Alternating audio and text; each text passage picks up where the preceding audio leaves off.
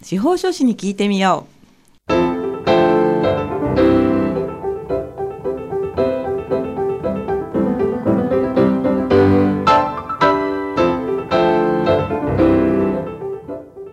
FM 大白」をお聞きの皆さんこんにちは。宮城県司法書士会がお送りする「あ司法書士に聞いてみよう」の時間です。この番組では宮城県司法書士会に所属する司法書士の各先生が月替わりで身近な法律の知識や手続きの注意点そして日頃の活動などを解説してくださいます。放送は毎月第4木曜日のこの時間本日もパーソナリティの笹崎久美子がお話を伺います。それでは今月はこちらの先生にお越しいただきました。先生自己紹介お願いします。はい、えー、宮城県司法書士会から参りました、えー、企画広報委員の木村弘樹と申します。よろしくお願いいたします。はい木村先生よろしくお願いいたします。今月のテーマは何でしょうか？はい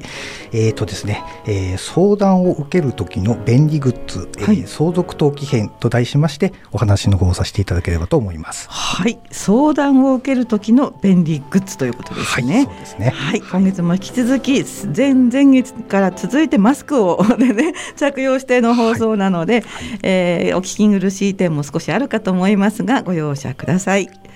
では早速なんですけれども、はい、相談を受ける時の便利グッズというのはこれ物のことですか？えー、っとですね、まあ、はい、物にあの物のことなんですね。で、えー、これからお話しさせていただく過程で、はい、まああの何点かこう便利グッズに書いてまあえー、っと我々の業界のお話ですのでグッズと言ってもですね、まあ具体的には書類になります。そうなんですね。はいじゃあ私たちがグッズと言われるとああなんかものかなと思うんですけれども、はい、まあ、これがあると便利ですよという、はい、まあ、書類についてのお話ということですね。ね。はい、はい、ではお願いいたします。はい、えー、我々司法書士はですね、まあ、あの登記の専門家ということで、えー、お仕事お仕事の方をさせていただいてるんですけれども、まあ、この登記のお仕事を通してですね、えー、えー、皆さんと接する機会、これはまあ依頼の内容によって様々あると思うんですが、あその機会の多くは、まあ、あのご自宅とかのですね不動産のご購入だとか、はい、えー、売却に関する登記、もしくはですね、えー、住宅ローンの返済が終わられた後の抵当権の抹消登記、これが、まあ、あのほとんどになるんじゃないかと思います。はい、はい、でこれらの登記においてはですね、えー、不動産屋さんですとか、えー、ハウスメーカーの方、まあ、あるいはあと金融機関の方ですね、えー、こういった方々があの皆さんに我々をこうご紹介してくださるという立場の方がいらっしゃいますんで、はい、えー、まあ、あの皆さんの置かれた状況というのをあのそういった方々がよく把握なさっていらっしゃって、はい、その方々を通して、えー、我々があの状況皆様のごあの状況の方をあの聞き取っておりますもんですから、ええ。ー、皆さんからこう相談を受けるところからあのお仕事をスタートさせるっていうことは少ないんじゃないかと思うんですが。そうすると不動産とか、はい、まあ、売買とかその抹消っていうのは、はい、あ業者さんがスタートするっていう感じなんですか？そうですね。ああのそういった方々がまあ中心にこうあのお家を買われるプランとかですね。そういったものを組み立てられて、はい、まあ、そのあのプランの中の一環としてこう我々がいるというようなイメージに位置づけなんですね。考えていただけるといいのではないかと思います。はい、はい、ありがとうございます。はい、そして？はい。それでですね、はい、えまあそういったお仕事も一つなんですけれども、はい、それ以外のお仕事についてはですねやはりこの相談というところからスタートすると言ってもいいと思います。うんうん、はいで、まあ、あの相談といえばですね、えーと、以前あの放送されました、はい、あ相続のいろはという回で、あえー、高橋聡さんという、はいはい、あの白熊先生、ね、白熊先生ね、はい、い。らっしゃったと思うんですが、はい、えー、白熊先生の方が、えー、相続の手続きにはですねこういろいろなパターンがあるということを紹介してくれましたけれども、この相続手続きなどはですね、えー、我々司法書士にとっては、えー、相談からスタートするこのお仕事の典型だと言えます。なるほど、そこが入り口ということですよね。そうなりますね。はい。で、まああのご相談を受けてですね、えー、相続のこういろいろなパターンの中からあ皆さんのご要望にかなった方法を提案して解決するというのがまあゴール地点だとすればですね、えー、相談はまあ皆さんにとっても我々司法書士にとってもこうスタートの地点となるはずなんですが、うんうん、このあの相談を受ける際にですね、はい、えー、あの特にあの無料の相談会、えー、例えばあの我々がですね運営しております宮城県司法書士会の、えー、相談センターにおける面接相談とかですね、まあ、ちょょっとあのこちらの方は、えー、あの新型コロナの関係でですね今はちょっとあの相談の方は休止しておるんですが、はい、えこういった相談会ですとかあとあの仙台市のですね各区役所の方で、えーと、登記相談会なども、えー、月に1回ぐらいのペースで開催してるんですが、こちらのあの無料相談の方にですね足を運んでくださる皆さんのご相談をあのお受けしている時にたびたび感じることがありまして、でその相談の時にですね、えーと、こういう資料をこう持ってきていただけるともう少しこうあの具体的なアドバイスができたのになと思うことがしばしばあります。それは司法書士の先生たちの立場から言って、はい、もうちょっとこれがあればっていうことが結構多いということなんですね。すね。はい、はい、それは一体どういうものなんでしょうか？えー、そうですね。それをまあこれから、えー、解説していこうかなと思っております。はい、はい、で、えー、今日はですね、えー、こういったこの相談を受けられる際にまあ資料をあの持ってきていただかなかったがためにもう一度こうあの相談に来ていただいたりとかっていうね、はい、いわゆるその二度手間的になってしまう場合も、はい、なくはないので、はい、そういったところをあの防ぐ意味でもあの少しは役に立てるのかなということで、そういうことですね。はい、えー、相談を受ける時の便利グッズ、まああの相続登記編とちょっとあの サブタイトル的なものをつけましたが、はい、はい、えー、こういったところでちょっとお話をさせていただければと思っております。はい。はい。ではじゃあどの辺から？はい。はい、えっ、ー、とまずですね、はい、えー、相談を受ける時ですけれども、はい、えー、ぜひ準備しておきあの置いていただきたいものというのは、えー、一つ挙げるとすればですね、はい、えー、なんといってもあの相談を受けるためのですねこう揺るぎない心の準備、はい、あそっちですか、えー、心の準備、まあまあそれは冗談なんですが、はい、あの心の準備は緊張して聞く 心の準備ですね、はい、確かにでも大事ですよね、まあ、大事ですね、はい、でまあこういったこともですね、えー、いずれまああの相談のプロセス何回かこう相談していただいているプロセスの中では必要になってくるかもしれませんけれども、まああのこの番組をお聞きになっていただいていればわかると思いますが、えー、番組のタイトルにもある通りですね、うん、我々司法書士はまあ気軽に相談してもらうということをあの常日頃から心がけておりますので、はい、えー、これからこのなんだ法律の相談を受けるからって言ってですね あの硬くなったりとかあの何されんだろうとか思わないでですね、はい、えー、まあ、少なくとも初回の相談の時は気軽にあの相談を受けていただければと思います。はい、はい、でちょっとあの 横道があごめんなさい。お話が横道の方にだいぶそれてしまったんですが、えー、相続登記を含めてですね、うん、相続手続きのためのあの相談を受ける際、まあ、初回で大事なポイントというのは私はあの次の2つではないかと思っております。はい、はい、まず1つはですね、はい、えーと、相続財産がどれなのか、あとどこにあるのかということですね、はい、えー、そしてもう一つがあの相続人は誰なのか、はい、まあ、この2つを把握することだと思います、はい、はい、今相続についてのまあ大事なことということで、はい、1つ目は相続財産はどれなのかどこにあるのか、そしてまあ2つ目ですね、相続人は誰なのか、はい、まあここの、まあ、2つというか3つかな質問で言うと 3, 3つでね、はい、はい、この3つはがっちり把握しておかない置いた方がやっぱりいいということですよね。相談する際は。ね。はい、ただ、まあ、あのご相談の内容によってはですねこう、まだはっきりわからないという場合もケースとしてなくはないので、はい。まあ、分かっている範囲で、えー、お話とかあと、まあ、あの心の準備というとまたちょっと誤解 誤解を受けてしまいますが、えーまあ、そういったところのこう準備をしておいていただければいいのかなと思います。はい、かしこまりました。はい。それでですねまずあの一つ目の相続財産はどれなのか、まあ、どこにあるのか、はい、これはちょっと、まあ、あの質問としてはあの2つになりますが、まあ、大きく言うと、まあ、1つの質問なのかなと思うんですけれども、いえいえ、えー、こちらのですねお話についてはですねまずあの相続財産のうちでも、えーと、財産的な価値が大きいと思われます、うん、あの不動産、はい、これをまあ把握するのって結構あの相続手続きの中では大事だと思うんですが、はい、えー、不動産をこう把握するためにですね役立つ、はい、これに関連するあの便利グッズ。こちらを、えー、まず紹介させていただきたいんですが、はい、えー、ちょっとタイトルが長いのですが、はい、えー、固定資産税都市計画税納税通知書という書類です。これは一つの書類の名前なんですね。はい。長い名前ですね。はい、固定資産税都市計画税納税通知書という書類があるんですね。はい。はい、書類なんですね。はい。でこれはあのえっ、ー、と以前にえっ、ー、と出演されてました沢山武之さんの回でもちょっとあの触れられていた固定資産税あのえっ、ー、とあのその回は税金のお話をしてたと思うんですが、えー、えー、固定資産税についてですね、えー、今年はいくらこう納税する必要があるのかとか、はい、えー、固定資産税と評価額がいくらなのかっていうことがまあ書かれた書類なんですけれども、えー、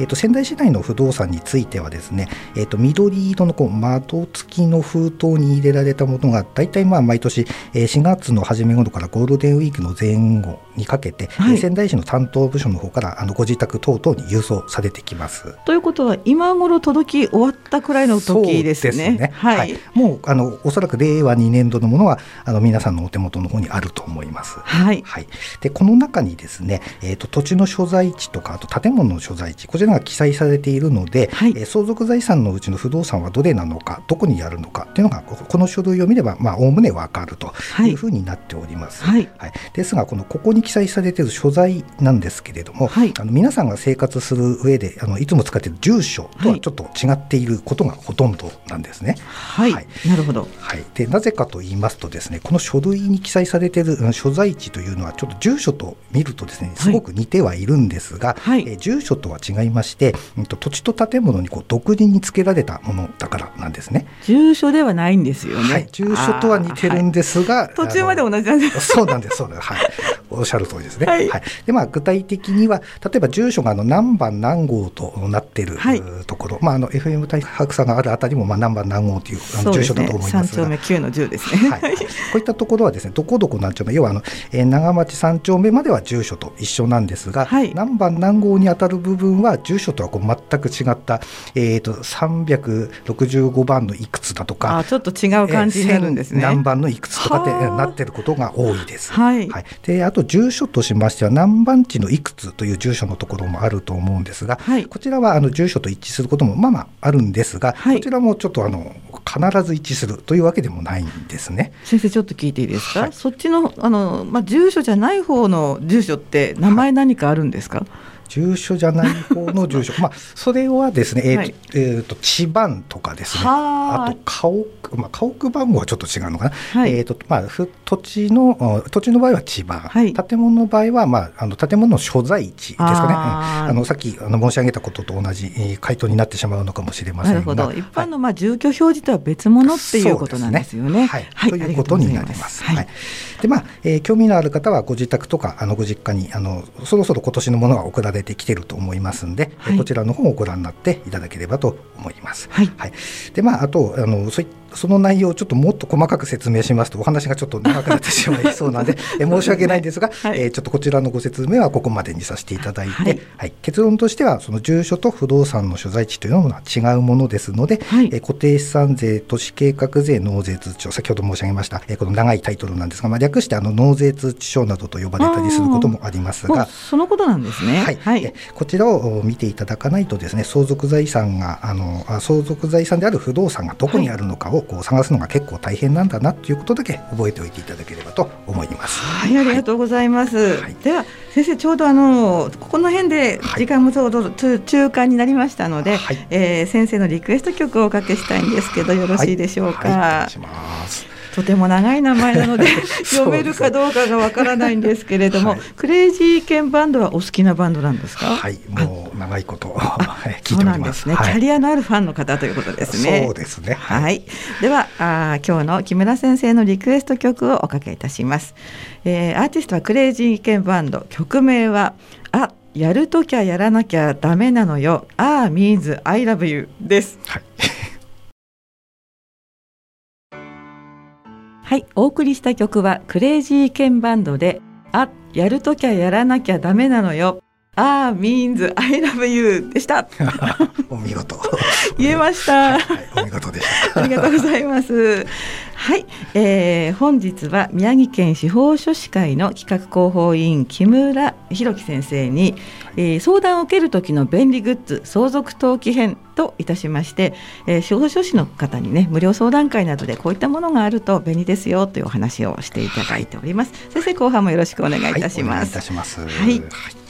では、え先ほどの続きからということになりますが、はい。えー、と相続財産となるあの不動産がどこにあるかはい。のお話をしておりましたが、ええ。えこれをですねもっとあの正確な情報を把握するためにですねまた別な便利グッズがありまして、はい。えーとですね、これがあの固定資産税課税台帳の写しでこれもまたちょっと長 い長いですね。名前。ねまあ、あの略してといいますか通称的にはですね、はい。えー、と名寄せ帳の写しなんて呼ばれている書名類が寄せ帳、はいそれは通じる言い方なんですね。そうですね。えこっちの方が初めて聞いた。え通用する言い方です。名寄せ帳っていうと、はい。この筋の方はわかるんですね。筋っていうか。そうですね。司法書士の先生も、はい。役所の方も、ああ、あれねって。はいわかりますね。はあそうなんですか。じゃあちょっと続きお願いします。はい。えー変わった名前の書類なんですけれども本当ですね。はい。でまあこの書類の方を、えー用意していただくとまあ便利は便利なんですけれども、はい。えー役所で取得する必要があったりとかですねあと取得する際にですねちょっとあの手間がかかったりっていうこともありますので、はい。まああの初回の相談を受ける際にですねわざわざそのあの手間暇かけてここまで準備していただくっていうのも大変なので、えええーこちらについてはまあ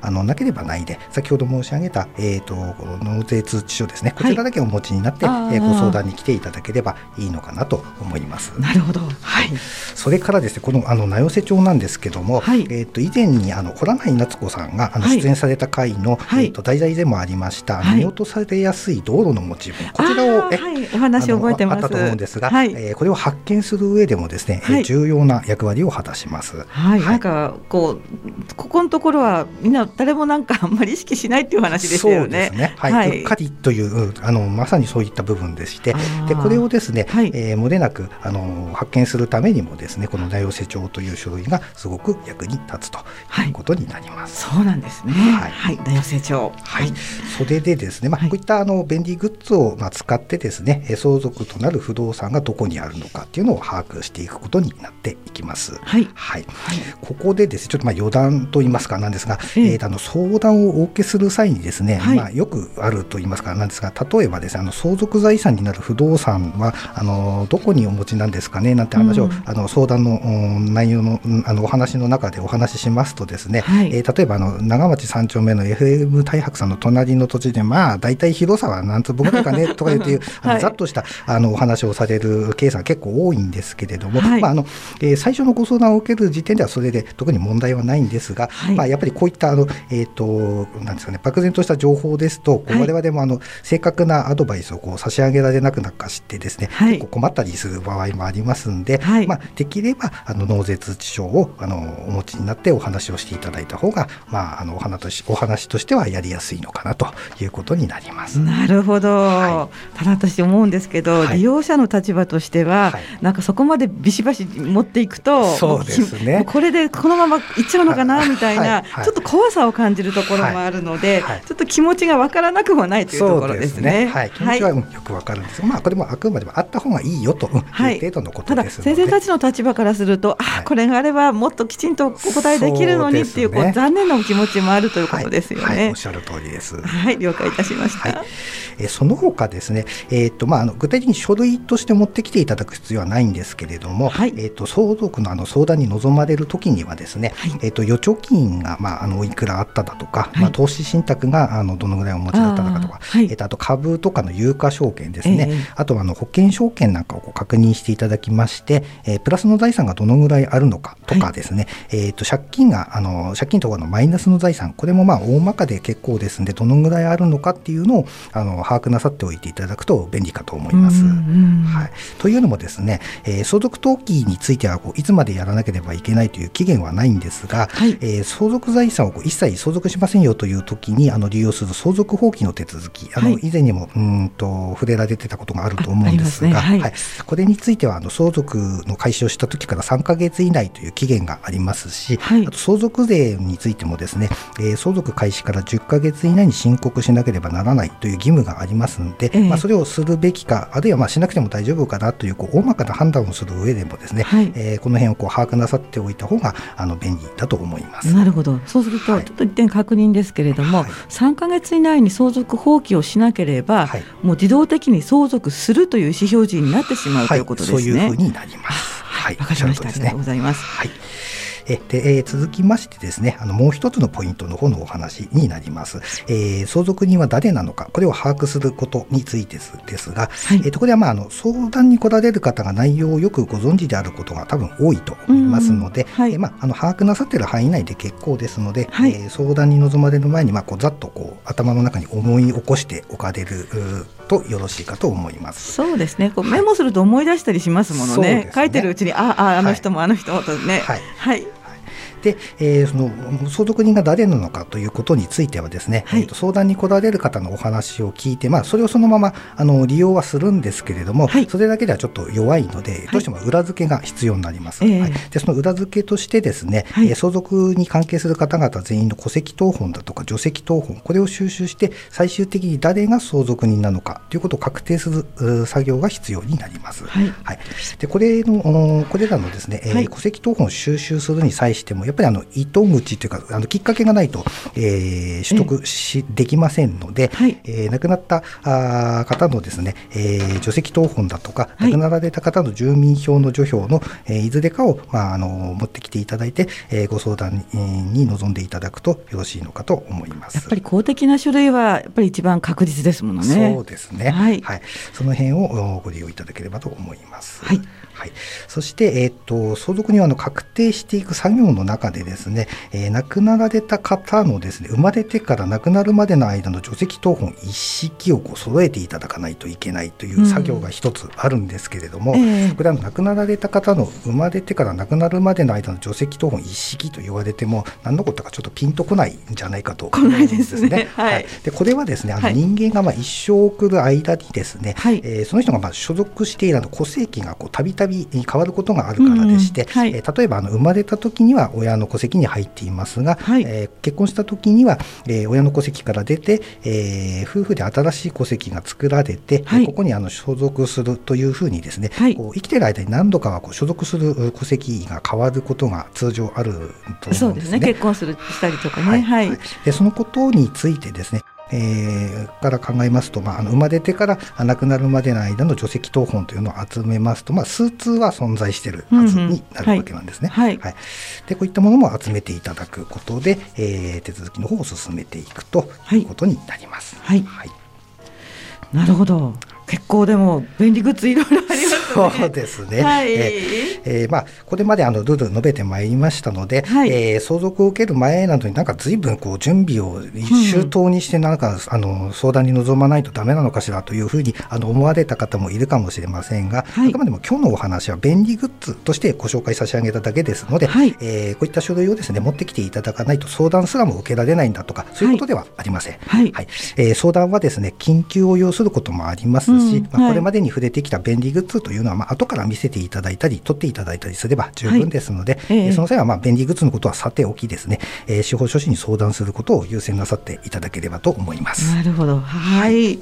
りがとうございます。私はあの今日今お話聞いてね、大体思ったんですけれども。はいそのどの辺の書類があるといいですかっていうことを、まあ、宮城県司法書士会にお電話するのも一つの方法ですよね。そうですね、はい、はい、ありがとうございます。はい、はい、えー、いいアシストをいただきましたですね。最後にですね、えー、相談相談とあの今まで申し上げてきましたので、はい、えー、宮城県司法書士会でもあの相談会の方を開催しておりますので、えー、最後にこちらの方をご案内させていただきたいと思います。はい、はい、えっ、ー、と新型コロナウイルスのあの感染拡大防止のためにですね、はい、通常あの面談での相談というのも承っておるんですが、えー、今ちょっとあの残念ながら電話だけの相談になっております。はい、はい、それからあと4月からちょっと体制の方があの若干変わりまして、えー、相談電話の番号がですね一本化されましたのと、はい、あと受付の曜日とですね受付時間の方が変更になっております。はい、はい、えー、受付の曜日と受付時間はですね、はい、祝祭日と年末年始を除きます、月水金の、えー、月曜日水曜日金曜日のですね、えー、午後1時半から4時半までとなっております。はい、はい、えー、あと相談センターの、えーと、電話番号なんですが、はい。えー、022の221-6870、はい、022 221-6870となっております。はい、えー、私はあの今日広報あの企画広報委員としてもあのさあこちらの収録に臨んでおるんですが、はい、あの相談センターの運営委員も兼務しておりましたので、はい、この場を借りてちょっとあの ご紹介の方させていただきたいとちょうど思っておりましたので、大変いいアシストをいただきまして助かりました。はい、い。とい。うことは、はい。もしこの放送をお聞きになって、はい。今のお電話番号にかけたときに、はい。はい。木村先生が出る場合もあるんですかそうですね。あただあのそのセンターの方はですね、はい。運営委員のみであの運営しているわけではなくて、あいろんなはい、当番制みたいな。ね、当番制になっておりまして、まあ私もあのその当番には入っておりますんで、はい。えー偶然行き当たる場合もあるかなとはい。思いますので、はい。その際はよろしくお願いいたします。はい、ありがとうございます。えーもう一回電話番号を読み出しましょう。宮城県司法書士会ですね。えー受付時間があーと月水金の1時午後1時半から午後4時半まではい。ということですね。はい。えー相談センターの電話番号ははい。ゼロ二二二二一の六八七ゼロ。ゼロ二二二二一の六八七ゼロ。こちらの方にご相談いただければということですよね。はい、ありがとうございます。ありがとうございます。はい。えー宮城県司法書士会ではあのホームページもね、はい。えーで情報提供もしておりますので、宮城県司法書士会で検索していただければ。ね。はい。ちらの方でもね、はいえー連絡先などがねご案内があるかと思います。はい先生今日はどうもありがとうございました。はいありがとうございました今日はですね先生あの初めてラジオでお話しされるということだったんですけれども、もうすごく参考になりましはい、た。えーとありがとうございます。うん、感想はありますか？そうですね。まあやっぱりあのラジオなので、えー一生懸命喋って 一瞬のうちにあの時間が終わってしまいました。そうですよねはいもう汗が結構ダクダクに。またねぜひ来てお話を、あの聞かせてください。はい、ありがとうございます。はい、本日は宮城県司法書士会企画広報委員の木村弘樹先生にお話を伺いました、えーこの放送は毎月第4木曜日に行っております。またこの時間に皆さんとお目にかかればいいかなというふうに思っております、えー本日もパーソナリティの笹崎久美子がお伝えいたしました。それではまた来月もよろしくお願いいたします